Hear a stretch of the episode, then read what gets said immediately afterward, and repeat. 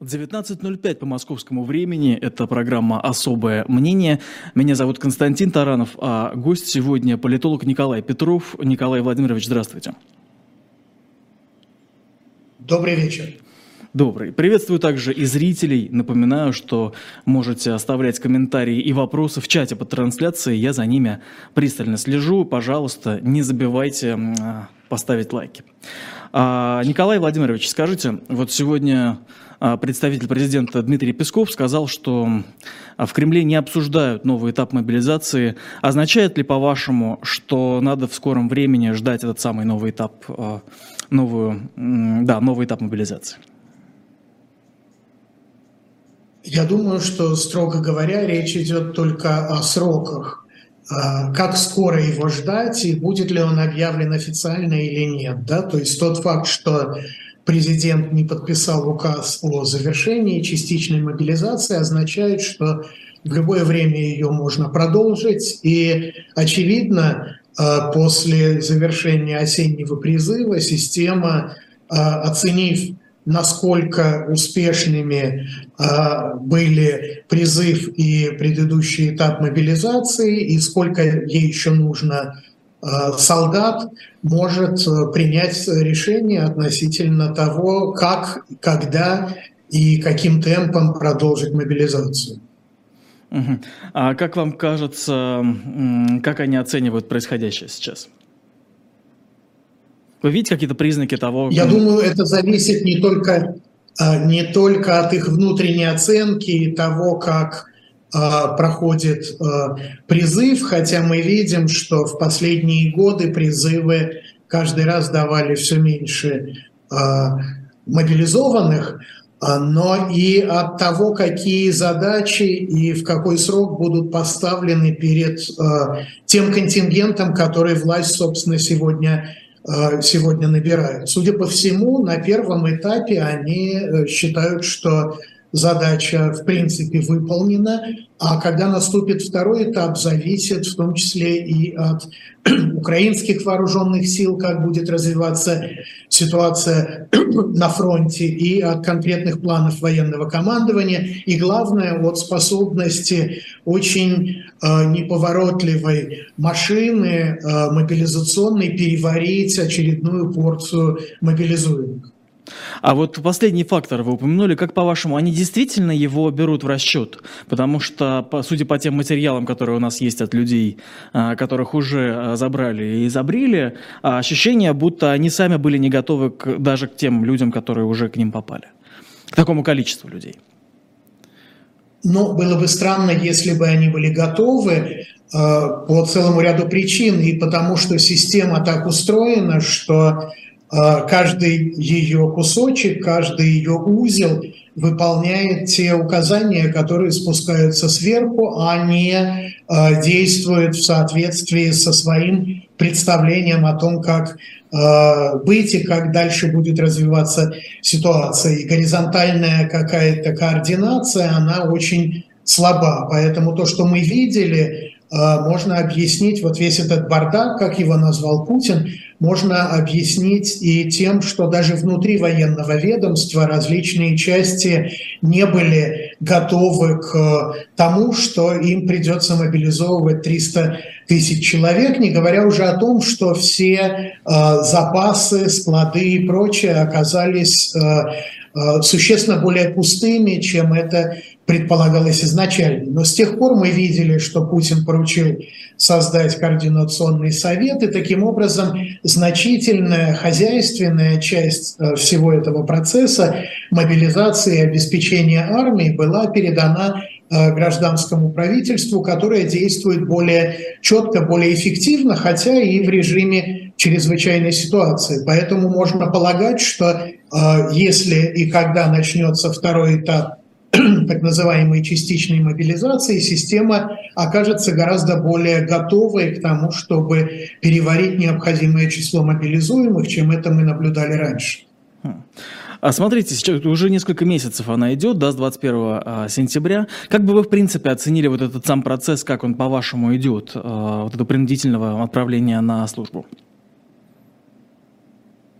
Но мне кажется, что наивно было бы считать, что в управленческой системе мы всюду видим бардак, а вдруг в армейской системе мы увидим четкость, порядок и э, какие-то скоординированные действия. Да? То есть система не сталкивалась с такого масштаба задачей десятилетиями. Это значит, что те люди, которые за нее отвечают, в принципе, никогда этим не занимались. Поэтому какие-то огрехи, какие-то несогласованности, они неизбежны. Второе, система э, не очень э, любит э, объявлять заранее, обсуждать принимаемые решения. Это означает, что я думаю, и для значительной части людей, вовлеченных в обеспечение мобилизуемых, их обустройство и так далее, тот указ, который подписал Путин,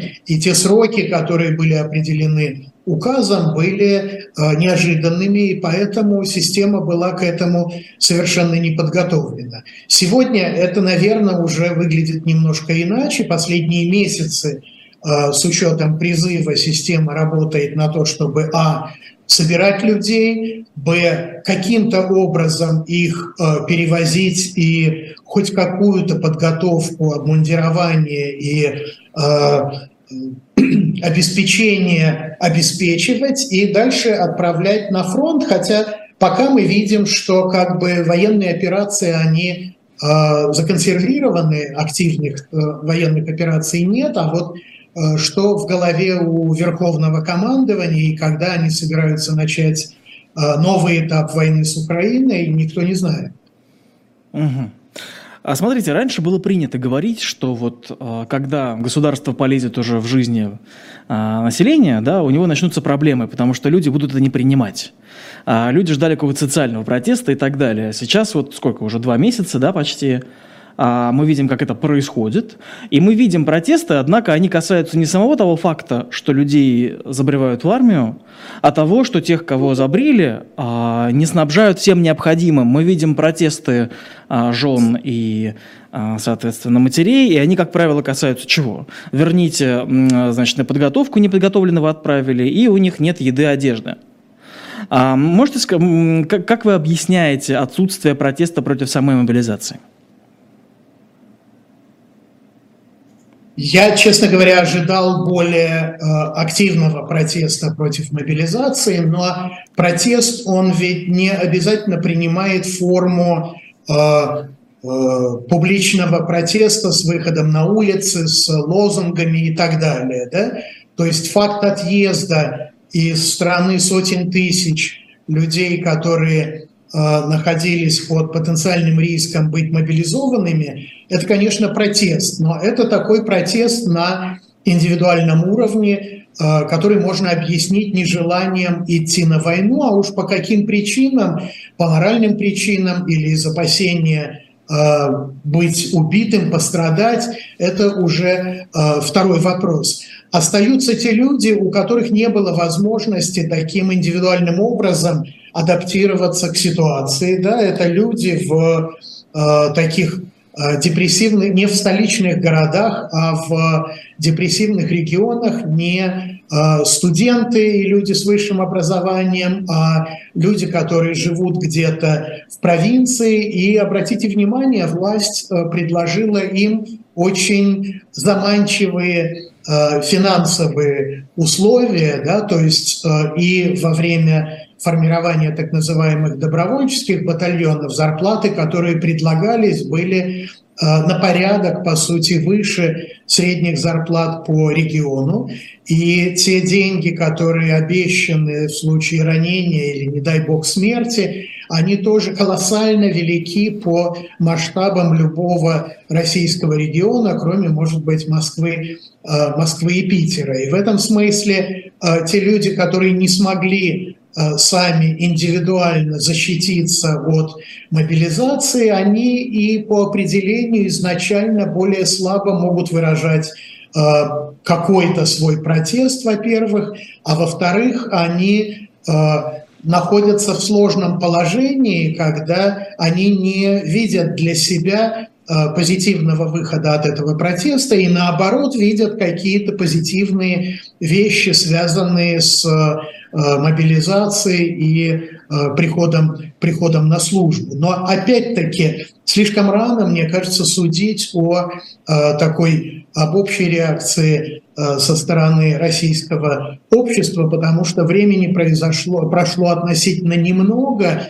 и не только э, в смысле объявления мобилизации, ее начала, но и в смысле последствий этой мобилизации. Да? То есть когда э, люди оказываются на фронте, когда они начинают там погибать, когда они сталкиваются с тем, что в общем, власти, они понадобились, в общем, только как пушечное мясо, тогда вот то недовольство, которое сегодня может быть подспудным и проявляться иногда в виде активных протестов солдатских матерей, оно может выйти в а, совершенно других масштабах и не обязательно непосредственно по поводу мобилизации только. Да? То есть мы видим рост напряженности в отношениях людей и власти, мы видим то, что люди воспринимают войну уже не как э, далекое какое-то на экране телевизора э, происшествие, а как непосредственно их касающиеся и негативно касающиеся. И это, конечно, очень сильно меняет э, всю расстановку сил. Как меняет? меняет восприятие, да, то есть если э, где-то идет война и вы выключаете выключаете свое восприятие а, в том смысле, что вы не, не, не видите эту войну как э, чудовищное преступление, нападение на соседнюю страну, а вам комфортно принимать те объяснения, которые дает э, телевизор, и все. И это для вас э, в один ход комбинация, да, когда под риском, под угрозой отправки на войну находятся ваши близкие, дети, вы сами, ваше восприятие очень существенно меняется, и не обязательно в том смысле, что вы категорически не хотите воевать, хотя многие именно э, этим побуждаются, да, но и в том смысле, что вы начинаете оценивать и то, ради чего, собственно, это все. То есть любая жертва, она может быть оправдана только э, в том случае, когда вам понятно, ради чего вы лично эту жертву приносите. А если эта жертва приносится в угоду каким-то странным геополитическим расчетам, которые вы к тому же не знаете, если эта жертва абсолютно не приводит ни к каким изменениям, кроме того, что вы получаете похоронку, то и восприятие соответствующее. Угу. А вы сказали, двух месяцев мало для того, чтобы увидеть реакцию. А сколько примерно может понадобиться, чтобы... Потому что сегодня, вот 21 сентября объявили они ее, да? А сегодня 21 а, ноября. А, условно говоря, 21 декабря или января уже будет достаточно, чтобы оценить а, реакцию людей на происходящее? Я думаю, это вопрос не столько... Алло? Николай Владимирович, слышите ли вы меня? Потому что мы с вами, кажется, потеряли связь. А, на всякий случай, пока связь восстанавливается, напомню, что мы слушаем особое мнение политолога э, Николая Петрова, э, руководителя Центра политико-географических исследований. Э, вот. Пока у нас пауза, напоминаю, что можете поставить лайк, задать вопросы. А, Илья Евсеев, вижу вас вопрос, обязательно задам, когда, а, ну, собственно, когда к этой теме мы как-нибудь сможем вернуться. Ну, вернее, не вернуться, а когда до этого дойдет очередь. Но в любом случае вижу и точно задам. А, где люди тоже согласен, как-то маловато для вечера людей, куда-то все делись, а, странное дело. А, так. Неужели прям совсем нет у нас связи и... Да, пропала связь, не знаем, что делать, и надеюсь, что, а, соответственно, Николай Владимирович вернется в наш эфир. А, пока что, не знаю, я весь ваш, хотите, а, поговорим, собственно, об этом. Да, говорили о мобилизации, сегодня ровно два месяца. Вряд ли можно ожидать каких-либо каких-либо да, празднования этой даты сегодня. И вообще особо никто не отметил. То есть заметили, что у нас сегодня есть Песков, который, э, который комментировал, а, причем комментировал он, судя по всему, вопросы там, вот, об информации из этих вот самых телеграм-каналов. и э, эти самые телеграм-каналы теперь наши единственные источники о том, э, как это все проходит. Э, дело странное. А Сердюков-то был миротворцем, возможно. Так, кажется, Николай Владимирович возвращается. Николай Владимирович, слышите меня? Алло? Пока Извините, кажется... Константин. Да, да, ничего страшного, все понимаю, технические проблемы. Это у меня что-то произошло с интернетом. А, ну, все бывает. Да, давайте тогда, а, да, продолжим, если помните. А, еще мысль не, не потеряли. Помню прекрасно. Мы говорили о том, сколько должно пройти времени, чтобы да. люди восприняли мобилизацию как э, принципиальное изменение э, правил игры. Э, мне кажется, это вопрос не столько календаря, сколько развития ситуации на фронте. Да? То есть одно дело, когда людей мобилизовали, и они где-то проходят тренинги или сидят в окопах без движения. Другое дело, если начинается наступление той или иной стороны, и если э, людей бросают в бой, вот тогда все те огрехи, которые сегодня э, воспринимаются там родными и близкими как просто бардак в системе, да, нет э, вооружения, нет экипировки и так далее, они будут выливаться уже в нечто гораздо более серьезное и опасное. Это будут ранения, это будет потеря жизни. И вот все те вопросы, о которых я говорил, они встанут во весь рост. Угу. А, скажите, а вообще а, власти как-то готовятся к этим проблемам? Они учитывают то, что вот это будет, и э, могут ли они сделать что-то на опережение или каким-либо образом подготовиться к этим, ну, к этим трудностям? Это вообще возможно? Да, конечно, конечно. Власти, мне кажется, очень внимательно относятся к э, общественному мнению, и это проявляется в данном случае не только в том, что а, когда в нескольких регионах мы видели выступления солдатских матерей, то главы регионов, которые, в общем-то, всецело контролируются Кремлем, они встали на сторону этих матерей и выступили с критикой Э, военкоматов, выступили с критикой того, как проходила мобилизация, кого-то даже вернули из тех, кого неправильно мобилизовали и так далее. Да, это было сделано, я думаю, не потому, что губернатор того или иного региона так уж болеет за э, судьбы своих э, земляков, а потому что Кремль не хочет, чтобы эти протесты выливались в нечто более, более серьезное. Конец создания Координационного совета Э, под руководством Мишустина штабов в регионах, это тоже попытка власти управленчески э, повысить эффективность э, машины и обеспечить выполнение того, что военные не смогли обеспечить в самом начале мобилизации. Это уже работает, это будет работать и дальше. Вопрос в том, насколько, насколько эффективно. И в этом смысле, я думаю, все равно у власти есть довольно ограниченный промежуток времени, скажем, там 2, 3, 4 месяца, когда она может рассчитывать на то, что люди еще не очень остро реагируют на абсолютное э, несоответствие призывов э, воевать с теми задачами и с теми результатами, которые они видят. И в этом смысле власть э, будет торопиться. 2-3-4 месяца сначала, ну, отчитывая от 21 сентября или от сегодняшнего 21 ноября? Я думаю, от сегодняшнего 21 ноября. А, то, есть, то есть конец весны уже туда, да? Ну да, а. и поэтому власти что-то надо будет предъявить. Да, и мы видели, в том числе и по опросам, что э, на Херсон люди особо не отреагировали вообще, а на присоединение э, четырех аннексированных регионов Украины, они отреагировали очень давно.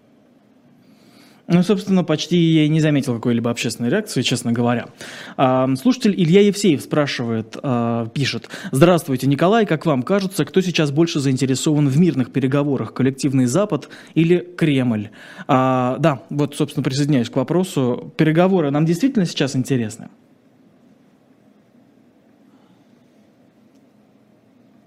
Алло? Николай Владимирович. Слышно меня? Да? А, я да? вас, да, кажется, да. Хорошо.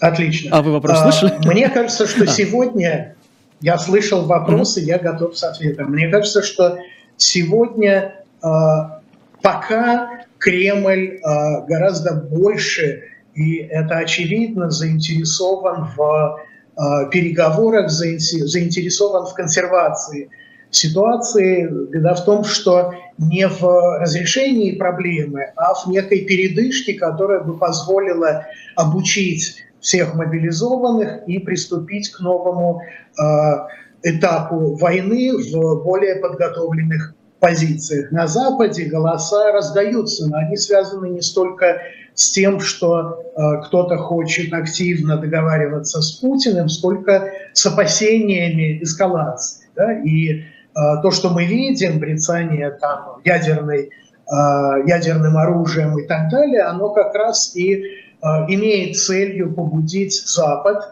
надавить на Украину, сократить или не увеличивать поставки вооружения Украине с тем, чтобы договориться сегодня. Беда в том, что те условия, на которых можно договариваться, они категорически различаются с той и с другой стороны, но это опять-таки, мне кажется, вопрос, вопрос времени. Рано или поздно договариваться придется. Другое дело, что Кремль ожидает, с одной стороны, что под угрозами и применения ядерного оружия, и масштабного кризиса, связанного с новой волной беженцев, и продовольственного кризиса, Запад придет к, э, к такому мнению, что лучше сегодня договориться с Кремлем, чем продолжать эту войну. А то, что начинается зима, оно располагает вот такого рода мыслителей в Кремле к тому, что мы поживем, мы испытываем проблемы, но мы их переносим, а вот на Западе проблемы и в Украине проблемы настолько сегодня увеличиваются, что очень скоро там изменится общественное мнение.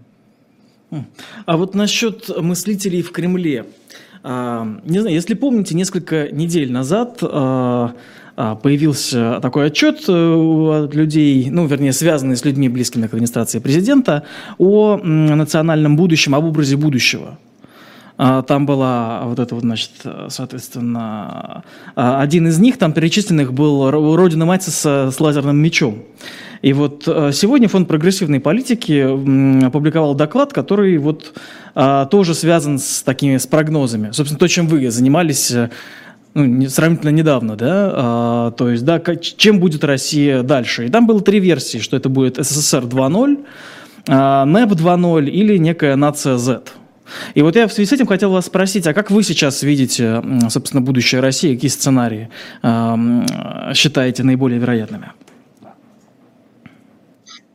Вы знаете, Константин, сейчас э, есть огромное количество сценариев, те, которые вы описали, я не видел, но они не выглядят, э, по крайней мере, по своим названиям, э, такими э, убедительными для меня. Мне кажется, что Россию, независимо от того, в какой конфигурации она будет выступать, ждет период, длительный период очень больших и экономических, и Э, социально-политических сложностей и передряг. И один вариант, что страна в конце концов в результате вступает на путь возврата к демократическому развитию, но этот путь будет очень долгим и очень нелегким. Это не будет, как в 90-е годы, э, таким почти, э, почти всеми приветствуемым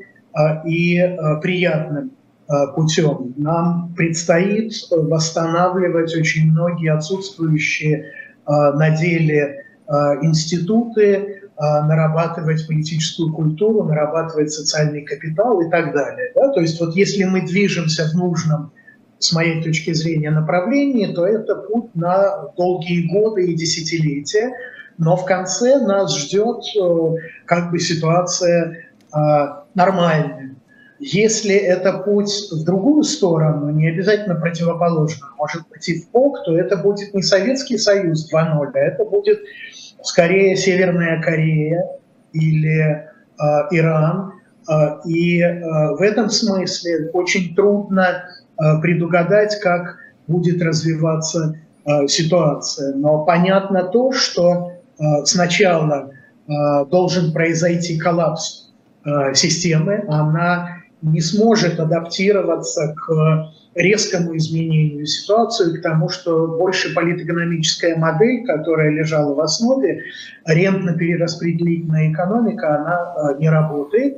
А дальше вот на этих обломках будет вырастать что-то, и э, это что-то совсем не обязательно и далеко не сразу будет лучше того, что мы видим сегодня. Скажите, а почему, по-вашему, а, то есть вы сказали, да, что система не сможет адаптироваться и произойдет коллапс. Почему так считаете? Отме... Ну, уточню, почему спрашиваю. Потому что мы часто видим, как система к чему-то не может быстро адаптироваться, но коллапсов не, не происходит. Почему это все-таки в итоге произойдет?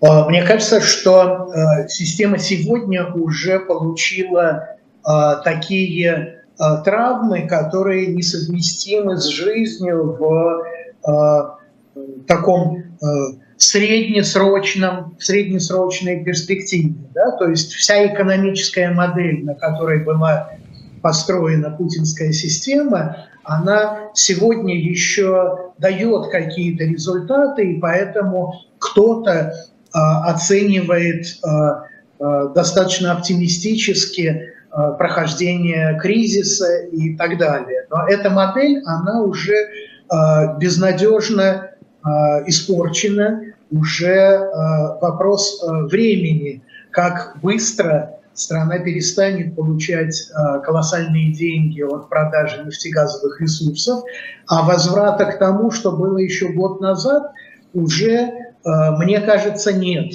А раз этого нет, то вот вся вот эта система перераспределения ренты, а, жизни, в общем-то, не посредством а, своим производимым, а на а, вот эту самую ренту, эта система рушится, а вместе с ней рушится вся, вся политическая надстройка. Да? То есть нет уже оснований для элитных групп получать колоссальные деньги на распиле и обслуживании вот этих вот денег, выручаемых за продажу природных ресурсов. И стало быть, все меняется. Нет возможности поддерживать такую колоссальную э, систему э, силовых структур и спецслужб, э, просто потому что они становятся не по карману. И тогда возникает вопрос, кто э, потеряет больше из элитных групп, из корпораций, а кто потеряет меньше. И начинается еще до того, как система придет к экономической несостоятельности, начинается очень серьезная внутриэлитная борьба, которая э, как бы связана с тем, что каждый хочет сохранить или потерять меньше от своего куска пирога. Не говоря уже о том, что база, стержень системы, когда нет никаких институтов, есть очень популярный вождь. Это все подорвано. И э, раз нет вождя, который может обеспечивать стабильность, а к этому мы идем уже стремительно, то э, возникает вопрос, а зачем тогда нужен такой вождь, который является скорее обузой, который принимает решения самостоятельно и ошибочно, я уже не говорю о преступности этих решений. И вот тогда меняется все. Меняется не только политическая конструкция, но и сам характер режима. Угу. А вы описываете такой достаточно ну, катастрофический сценарий. А как по-вашему, неужели люди, которые сейчас не принимают реш... которые сейчас принимают решения, этого не видят, и почему-то в таком случае они идут по этому пути? А, мне кажется, что а, то, а, каким образом вела себя система, вел себя Путин до 24 февраля, можно было объяснить каким-то политическим расчетам, и кто-то даже считает, что остановись он 22, э, предположим, февраля, он мог бы считать себя в выигрыше, а Запад в проигрыше. Но 24 февраля все изменило кардинально. Путин уничтожил все то, что удалось э, получить стране и системе за вот те 20 с лишним лет, что он находился у власти, за счет работы вот этой рентно-перераспределительной системы, он уничтожил не только настоящее, но и э, во многом и будущее. Да? Но возникает вопрос, а почему тогда те люди, которые не принимали участие в э, принятии решения э, начать масштабную войну с Украиной, которые, в общем, достаточно умны и рациональны для того, чтобы понимать всю пагубность и всю тяжесть последствий этой войны, почему они ведут себя так, как они ведут. Да? Но угу. взгляните, вот если условно считать, что в нашей стране есть э, элиты политические, есть элиты там, управленческие, хозяйственные, есть э, интеллектуальные, там, есть медийные элиты, да? кто как себя вел в этой ситуации.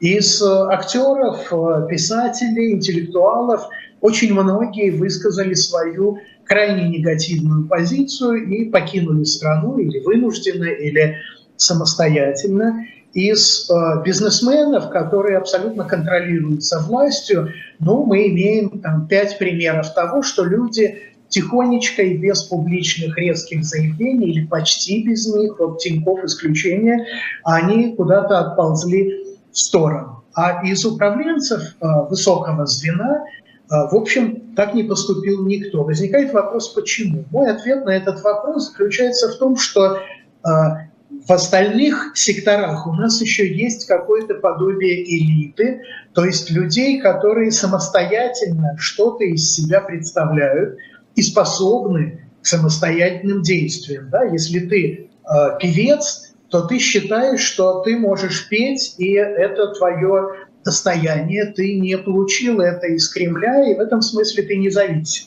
А вот если ты министр, то ты так не считаешь, и помимо того, что многие боятся, а, остальные являются винтиками вот этой номенклатурной системы, где они тупо или не тупо выполняют те распоряжения, которые поступают сверху. Они отучены, это и негативный отбор, это и обучение, они отучены от того, чтобы самим принимать какие-то решения, они их выполняют. И вот здесь для них выбор довольно простой. Либо ты выполняешь эти решения, либо ты предатель, и ты пытаешься сойти с корабля ну, со всеми возможными негативными последствиями. И они всячески закрывают для себя э, перспективу, они объясняют себе э, свое Э, свою работу на режим тем, что они работают не на Путина, а на население, чтобы люди не голодали, чтобы у них там все было и так далее. Но на самом деле они э, как бы лишены возможности выбора. Угу. А этих людей можно ли назвать элитой в полной мере этого слова, учитывая, как, э, учитывая то, что вот вы, вы, например, сказали, да, бизнесмены контролируются, а, главы больших даже нефтяных корпораций а, назначаются, в том числе там а, прямо или косвенно при участии президента. Это действительно элиты? Или мы видим такую некую... Ну да, действительно ли это элиты? Вы, вы начали. Ну, я думаю, это вопрос определения. То есть в моем представлении нужно рассматривать элиты с одной стороны и номенклатуру с другой стороны.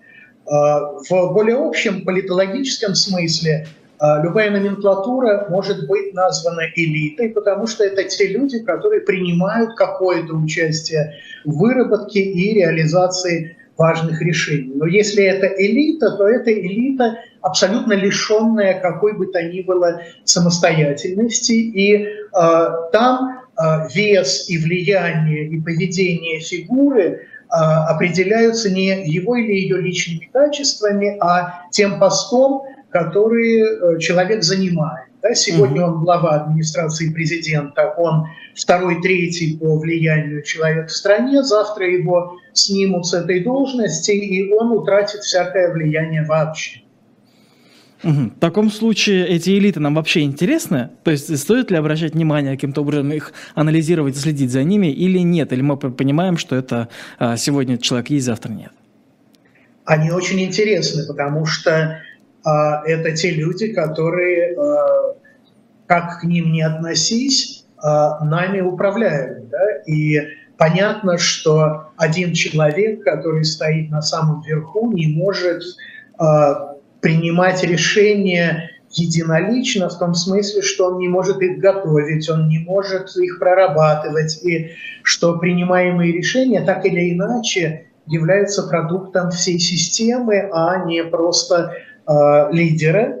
И в этом смысле обращать внимание на то, как устроена э, эта условная элита вокруг Путина, это значит понимать или пытаться понять, пытаться разобраться в том, как работает система. Да? Вот есть э, такой традиционный политологический подход. Вы смотрите, как в стране проходят выборы, вы смотрите разделение властей, как работает парламент и так далее. Это то, чем были заняты многие политологи и корпоративисты, примитивно к России тоже. Да? Но они дальше отвечали, что разделения властей нет, что выборов по сути дела, конкурентных нет, что парламент не представляет собой никакую политическую силу. Но сказать это, это не значит объяснить, как устроена и как работает система. А чтобы понять, как она устроена и как она работает, в нашем случае приходится смотреть не на официальные политические институты, а на неформальные институты и на тех людей, которые, собственно, отвечают за их работу. А в этой, скажем так, системе координат э, Евгений Пригожин часть элиты? Да, конечно, он часть э, элиты и э, часть путинской элиты. Другое дело, какой элиты и насколько важная часть. Мне кажется, его значение сегодня как самостоятельной фигуры, оно несколько переоценено, но завтра это может выглядеть совершенно, совершенно иначе. Те люди, которые на слуху и которые принимают важные э, политические, военные э, решения, которые действуют так активно, как это э, делает э, Пригожин, они, конечно, могут быть в этом политологическом смысле отнесены к элите. Говоря, что это часть элиты, мы не ставим на человека знак качества, не говорим, что он хороший, высокоморальный, mm-hmm. добропорядочный и так далее. Мы говорим о том, что он добрался до такого места, до тех рычагов, а, которые влияют на нашу с вами жизнь. Угу. Вот смотрите, если значение его переоценено, в таком случае, как бы вы объяснили мне вот эту ситуацию его конфликта Евгения Пригожина с руководителем Петербурга? Потому что лично для меня то, что я вот э, вижу, оно очень сильно выделяется. Я не могу это для себя даже объяснить, как такое возможно. Потому что, по-моему, это, это что-то из другой эпохи, когда человек вот так вот борется с главой региона. Ну, это, мне кажется, э, можно э, описать скорее как выход в публичное пространство тех внутриэлитных склок и той борьбы, которая вообще неизбежна э, в системе, устроенной как наш. Да? Мы привыкли к тому, что у нас нет реальных конфликтов на выборах. Мы привыкли к тому, что у нас нет реальных политических столкновений парламенте, да, и что тогда остается?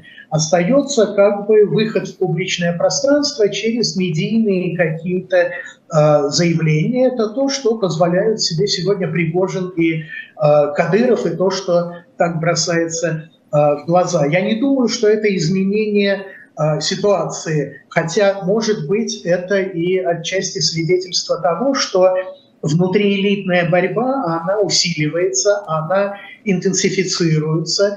Это борьба за сокращающиеся ресурсы. И в этом смысле э, те заявления, которые позволяет Пригожин, они э, могут э, быть объяснены таким образом.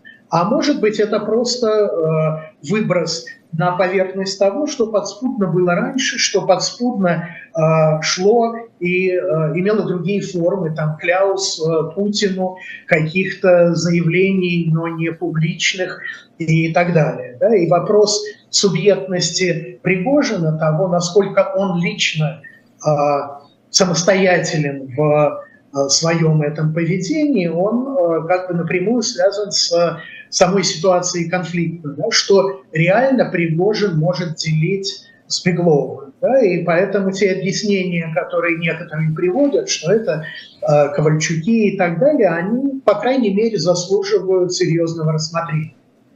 То есть это некие другие силы, да, через него таким образом работают, да? Не просто через него, а он является как бы вот этим передовым отрядом, mm-hmm. через который озвучиваются претензии, но не он является главным актером в этой игре актером, да, или актором. А как по-вашему, а, может ли повториться подобное в других регионах? Или это связано с тем, что вот этот Петербург, у него особая специфика, и с тем, что там очень много людей, приближенных к а, руководству э, страны?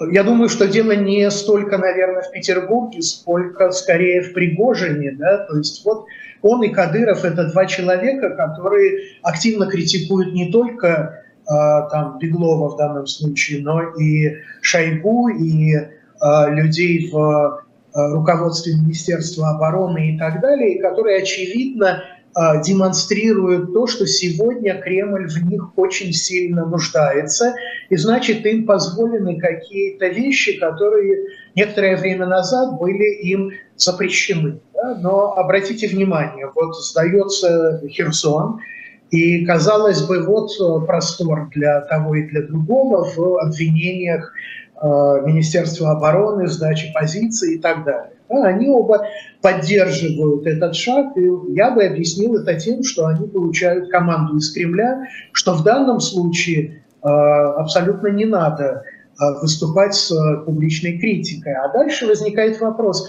то, что они заявляли до этого, и то, что они продолжают заявлять вступая с критикой элитных фигур, это их самостоятельные инициативы, а, на которые Кремль закрывает глаза, или это делается по а, какой-то просьбе, по а, какой-то команде. Но в случае с Пригожиным, мне кажется, важно и интересно подумать вот о чем, что во всем мире уже довольно давно идет такая популистская волна. А, которая как раз связана с критикой истеблишмента, с критикой существующей элиты и так далее.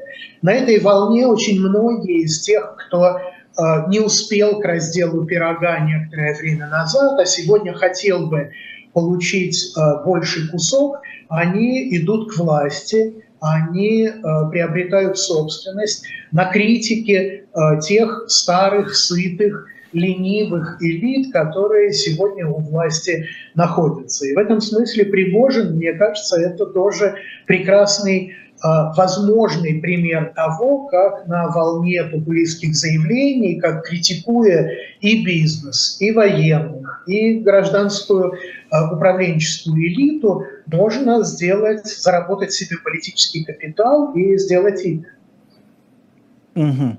И как по-вашему, действительно ли это может быть такой человек, который, ну, вот сделал вот таким образом э, какое-то, ну, имя? Конечно, имя он уже сделал. Вопрос в том, как он этим будет дальше э, пользоваться, есть ли у него политические амбиции, или он решает свои или чужие какие-то э, финансовые, экономические задачи. Мне кажется, у него есть политические амбиции, и э, он это всячески демонстрирует. Смотрите, а можно ли сделать имя следующим образом, а вот как поступил глава Читы, а, кажется, сегодня, да, то есть э, он взял и написал в телеграм-канале, что он уходит, собственно, ну, в Украину а, бороться, да? А как по-вашему такой шаг, он может ли ему действительно прибавить какого-то политического веса, или зачем руководитель города может э, так поступить?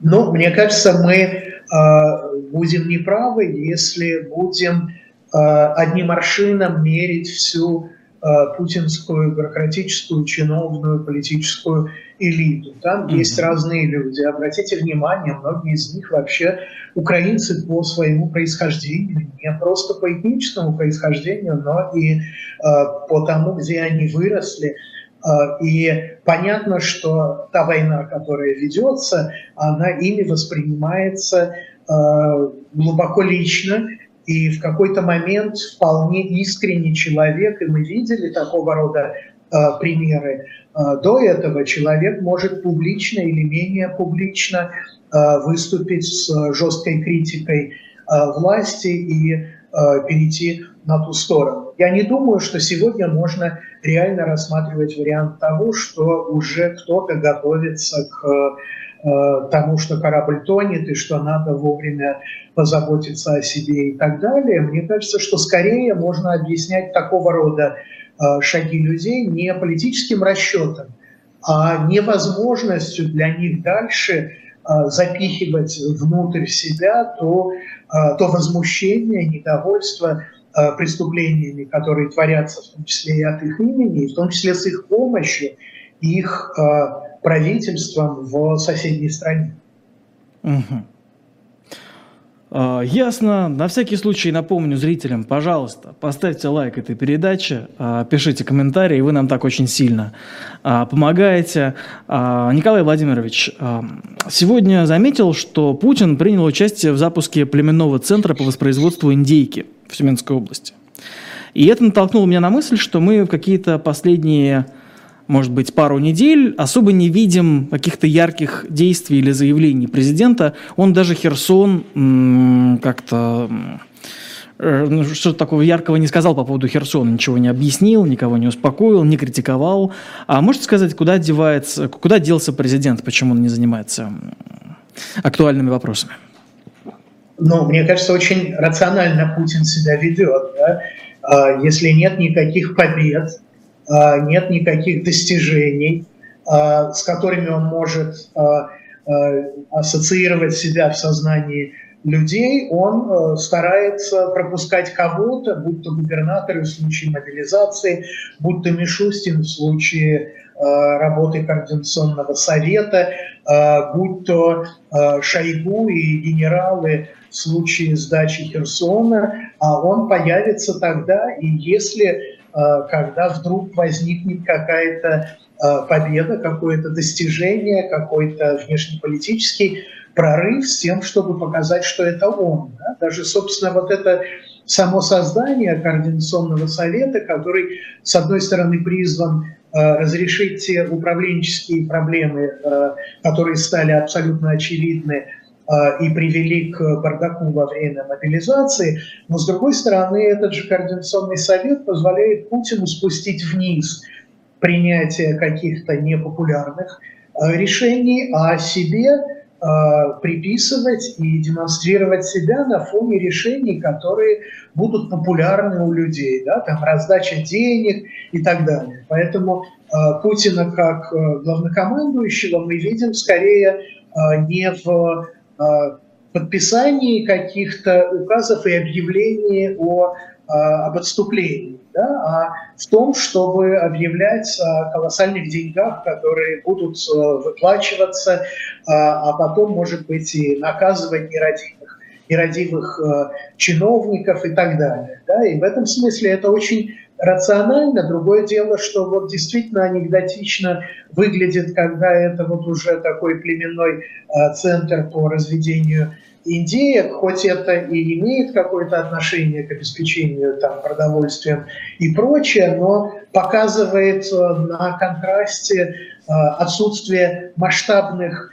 реальных дел и свершений, с которыми сегодня Кремль готов себя ассоциировать. Смотрите, на этой неделе ожидается визит Путина на саммит ОДКБ в Ереване. Э, что-то интересное там может произойти или там может он что-то громкое объявить?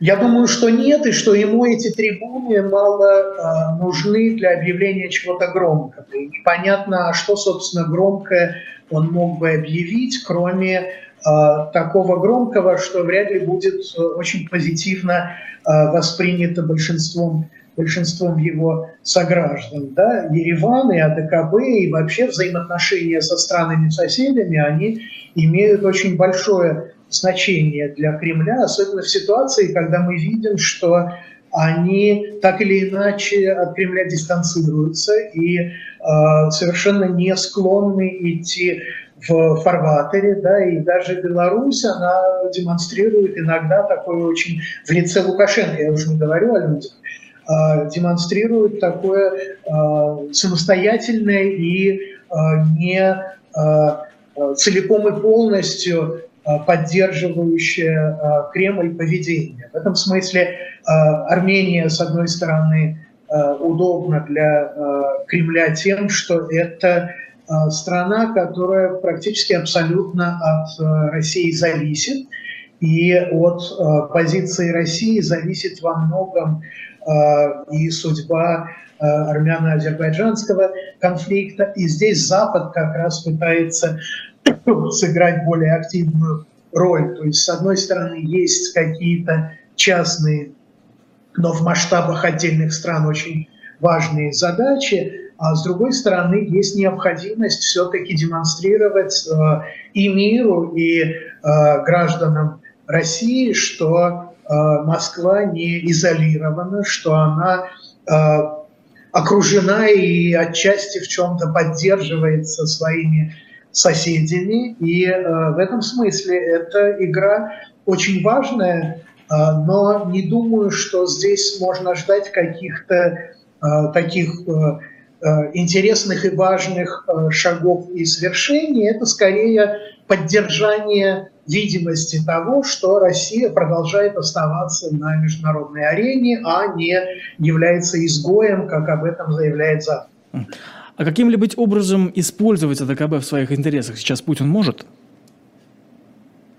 Думаю, что нет. Думаю, что нет, и что вот то, что мы видели относительно недавно на а, Валдайском клубе, когда разыгрывалась карта такая антиколониальная. Да, вот это будет разыгрываться и дальше, но понятно, что это не АДКБ, это не те э, масштабы, которые э, могли бы каким-то образом помочь Кремлю и упростить его положение. В этом смысле демонстрация чего-то с Китаем, демонстрация чего-то с Индией, с другими крупными игроками, э, она для Кремля важнее. Хотя сбрасывать со счетов то, что через страны-соседи России удается каким-то образом обходить санкции и те ограничения на экспорт в Россию, Э, которые наложил Запад, это э, не стоит, это очень важная вещь. И в этом смысле эти страны, независимо от своего масштаба, размера, внешнеполитического веса, они могут играть очень важную роль в таких военно-экономических расчетах Кремля. Ясно, давайте тогда, у нас осталось, к сожалению, совсем немного времени, буквально а, несколько минут. А, я вас хотел спросить, недавно ФСБ опубликовали э, список большой э, вещей, которых, ну, условно говоря, о которых нельзя будет говорить. Вернее, можно, но за это можно будет э, получить метку иноагента буквально сразу. Он большой, э, в него входит огромный, то есть не буду перечислять все 60 пунктов, там, ну, например, там, сведения о методах подготовки военнослужащих. Да? А я вас хотел спросить, зачем это сейчас уже нужно властям, зачем нужно расширять э, подобные вещи, учитывая то, что ну, казалось бы, они и так могут сделать все, что хотят, и объявить все, что угодно, дискредитация армии. То есть это что, это запугивание там а, журналистов или там меня? Что, что, что это такое? А, я думаю, да, элемент а, запугивания и усиления контроля за медийной сферой и за всеми публичными заявлениями он в этом присутствует. Я очень внимательно тоже читал этот список, но глядя на то, как а, развиваются дела, там же две вещи. Там есть общие вещи и вещи, связанные с Роскосмосом. Да? да. И а, глядя на то, как развиваются дела и как проводятся политические репрессии, а, трудно представить себе, что у ФСБ нет каких-то инструментов, и тем более инструментов в виде их э, внутренних приказов или каких-то законов, которые связывали бы им руки. Мне кажется, с одной стороны, это инерция, когда система работает и, э, скажем, э, когда ей заявляют, что дела, связанные с Роскосмосом и со всеми нарушениями, и с учеными Э, предателями, они откровенно сфабрикованы. Сегодня под это все подводится база, которая действительно, вы правы, позволяет любое заявление и по армии, и по гражданской сфере трактовать э, как э, нарушение не законов о закрытой информации, а вот того, что находится в этом самом перечне. Да? А с другой стороны, это просто колоссальная инерция. Да? Мы должны понимать, что ФСБ – это гигантская корпорация, даже не корпорация, а мегакорпорация, где есть разные, в том числе и борющиеся друг с другом корпорации. Они работают на свой интерес. И если они в какой-то момент там предположим, два года назад в связи с делом Ивана Сафронова стали подводить базу под то, что они когда-то делали, то идет война, не идет война, там чиновники, в данном случае от ФСБ, продолжают делать то, что они делают. То есть это, мне кажется, если и реактивно, то реакция на то, что произошло уже какое-то довольно долгое время назад. Хм. А, ясно. Спасибо вам большое, что провели э, час с нами ответили на вопросы. А, лично мне было интересно, надеюсь, слушателям а, тоже. Напомню, с нами был политолог Николай Петров, которого российские власти объявили иностранным агентом. Николай, спасибо большое. Спасибо вам, Константин. И слушателям тоже, э, тоже благодарю. Напоминаю, что расходиться рано, уже через пять минут будет программа Андрея э, Мовчана, финансиста. Мовчане, не расходитесь.